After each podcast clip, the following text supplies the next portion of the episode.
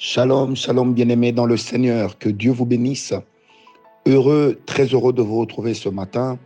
Bienvenue dans cette euh, bénédiction matinale avec le prophète, euh, avec euh, l'esclave volontaire de Jésus-Christ, le prophète Francis Ngawala.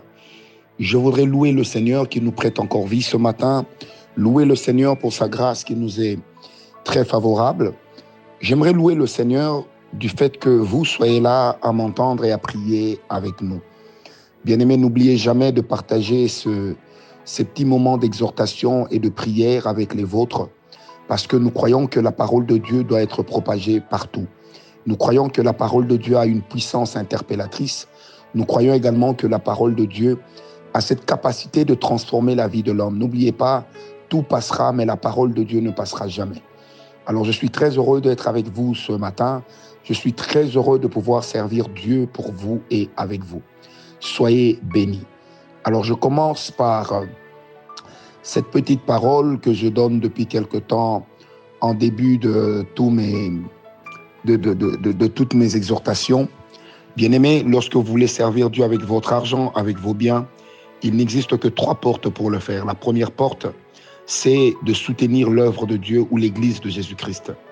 Il est très important de savoir que vos dîmes et vos offrandes sont destinés à l'œuvre de Dieu et permettent à l'œuvre de Dieu d'aller de l'avant.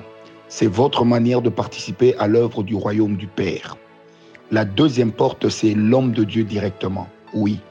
En soutenant l'homme de Dieu, bien-aimé, vous êtes en train d'accomplir la parole de Dieu. Ne pensez jamais que en soutenant les serviteurs de Dieu, vous êtes en train de vous faire escroquer ou encore vous êtes en train de vous faire abuser.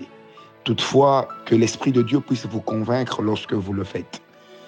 Alors la troisième porte, c'est de soutenir la veuve et l'orphelin, les pauvres également. Pourquoi? Parce que lorsque toutes ces personnes sont en train de crier vers Dieu et que vous, vous êtes en train d'intervenir pour elles, bien aimé, le Seigneur vous est favorable étant donné que vous êtes en train d'accomplir également sa parole. Que Dieu vous bénisse, bien-aimés.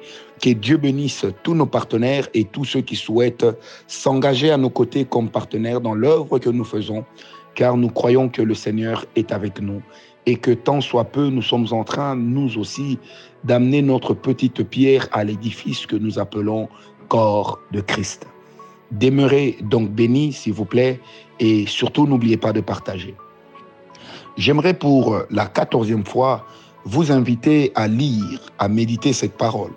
Je ne sais pas pourquoi le Saint-Esprit nous a mis à cœur d'être aussi long sur cet enseignement qui nous concerne tous, vaincre l'esprit de retard. C'est parce que au regard de certaines choses, je me rends malheureusement compte que plusieurs d'entre nous sommes en retard. Plusieurs d'entre nous accusons d'un grand retard dans ce que nous faisons. Et au fur et à mesure que je passe mon temps à méditer, l'Esprit de Dieu nous conduit à comprendre davantage ce que nous sommes en train de dire. Bien-aimés, j'aime le dire, lorsque nous faisons ces enseignements tous les matins ou ces moments de prière, nous ne les écrivons pas avant parce que nous aimons respecter l'esprit de la méditation, ça veut dire être guidé avec la parole de Dieu au pas par pas. Que Dieu vous bénisse. Alors, Genèse 21, versets 1 à 5. L'Éternel se souvint de ce qu'il avait dit à Sarah. Et l'Éternel accomplit pour Sarah ce qu'il avait promis. Sarah devint enceinte et elle enfanta un fils à Abraham dans sa vieillesse, au temps fixé dont Dieu lui avait parlé. Abraham donna le nom d'Isaac au fils qui lui était né, que Sarah lui avait enfanté. Abraham circoncit son fils Isaac, âgé de huit jours, comme Dieu le lui avait ordonné. Abraham était âgé de 100 ans à la naissance d'Isaac, son fils. Demeurez tous bénis, vaincre l'esprit de retard. Bien-aimés, au rang des choses qui nous mettent en retard, l'une des choses très importantes de laquelle nous n'avons pas encore eu le temps de parler jusque-là, se trouve cachée dans Proverbe 4, verset 23. La Bible dit garde ton cœur plus que toute autre chose, car de lui viennent les issues de la vie.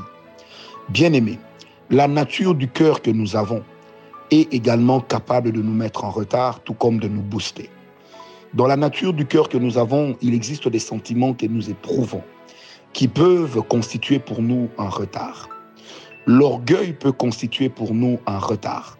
Vous savez, lorsque nous figurons sur la liste de ce genre de personnes, qui croit qu'elle va à elle-même plus que tout, lorsque nous croyons, euh, nous figurons sur la liste des personnes qui croient que ce qu'elles pensent, c'est tout ce qu'il y a, qui pensent que tout ce qu'elles disent, c'est tout ce qu'il faut. Bien aimé, l'orgueil est quelque chose qui peut nous amener à échouer. Mais malheureusement, à échouer les yeux ouverts, à échouer en étant en train de nous convaincre nous-mêmes que nous que nous ne sommes pas en retard. Vous savez, il existe même des passages bibliques que nous utilisons et qui font ressortir notre orgueil. Vous savez, lorsque l'apôtre Paul, par exemple, dit Moi, Paul, apôtre de Jésus-Christ, non selon la volonté des hommes, mais selon la volonté de Dieu, ça ne dit pas que Paul ne considérait pas sa hiérarchie. Non. Lisez la parole de Dieu dans Galates 2 et Galates 3. Vous allez remarquer que Paul retournait également à Jérusalem pour rendre des comptes à Pierre.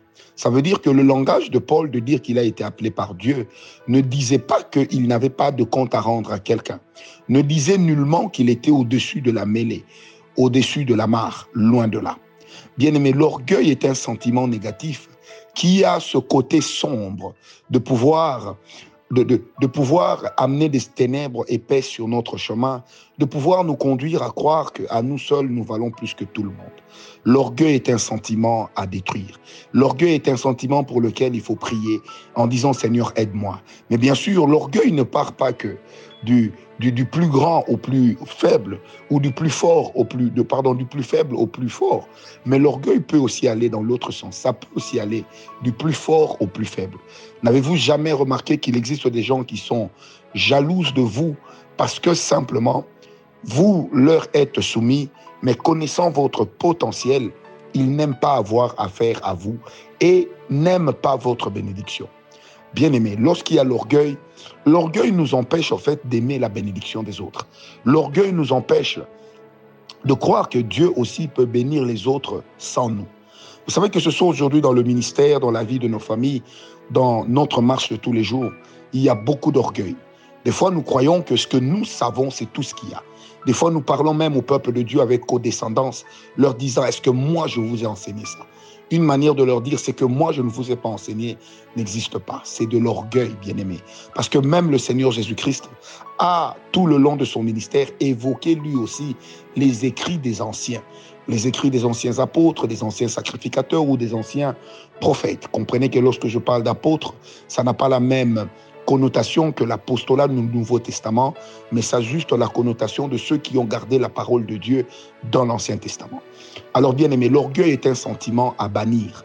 Vous savez, l'orgueil des fois consiste à dire, je verrai ce qu'ils pourront faire sans moi. N'oublions jamais que Dieu est capable de redistribuer les cartes à tout moment. Parce que c'est Dieu qui est notre rémunérateur, qui est le rémunérateur de ceux qui n'ont, que lui comme Dieu et qui ont la foi. Bien aimé, le Seigneur est capable de ramasser quelqu'un du néant et de l'amener haut et très haut. Le Seigneur est capable de prendre une personne apparemment qui ne vaut rien et de lui donner la forme que lui seul voudrait. Bien aimé, penser que Dieu s'est limité à nous, c'est de l'orgueil. Au-delà de nous, Dieu fait encore même dans ton travail. Ne pense pas que tu es le seul forcément à faire ce que tu fais.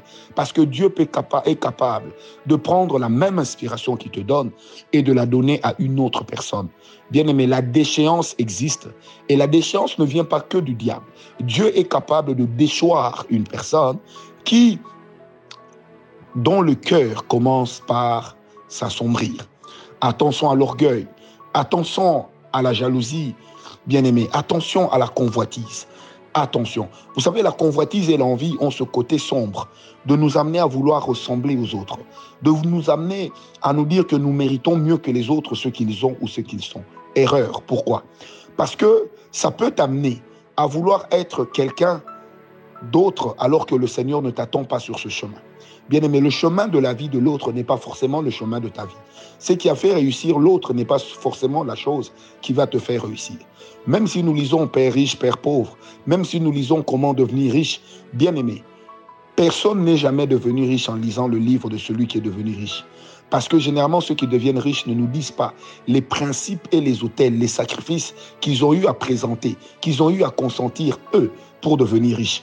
Ils nous montrent les stratégies managériales, mais ils ne nous disent pas les principes spirituels qui se cachent derrière.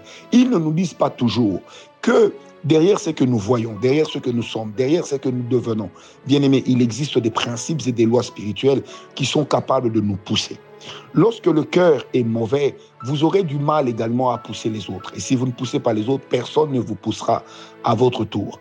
Alors je prie donc ce matin que l'Éternel rencontre nos cœurs, que l'Éternel change nos cœurs, que l'Éternel nous donne des cœurs renouvelés, des cœurs complètement changés et des cœurs qui sont capables de dire Seigneur, je crois en toi. Des, cœurs qui disent Seigneur, je travaille, mais je prie parce que j'ai besoin de toi et j'ai besoin de ta grâce. Des cœurs humbles qui disent à Dieu Seigneur, si tu ne m'élèves pas, personne ne le fera. Ce ne sont pas les talents que j'ai qui m'élèveront. Les talents que j'ai, plusieurs longs, mais la position que j'occuperai dans la société, la place que j'aurai, il n'y a que Dieu qui soit capable de me l'accorder. N'oublions pas, bien aimé, la Bible déclare que c'est la bénédiction de l'Éternel qui enrichit et d'aucun chagrin elle ne se fait suivre. Que Dieu vous bénisse encore tous ce matin. Prions pour nos cœurs. Prions pour nos cœurs. Prions pour nos cœurs. Bannissons l'orgueil, bannissons la jalousie, bannissons la convoitise, bannissons l'envie. Ces choses ne sont pas de Dieu. Ces choses ne marchent pas avec Dieu. Ces choses, Dieu ne communie point avec elles. Paix et grâce à vous tous. Paix et grâce à chaque personne qui a prié avec nous ce matin et qui croit au Dieu que nous servons. Parce que nous n'avons pas d'autre Dieu que Jésus-Christ seul. Lui, l'autel suprême qui a été présenté à son Père par lui-même. Alors paix et grâce à vous tous qui communiquez et qui communiez avec nous. Que la gloire de notre Père marche avec vous. Que la puissance de Dieu puisse être votre partage. Nous vous aimons et nous vous souhaitons un bon et plein succès. Paix et grâce.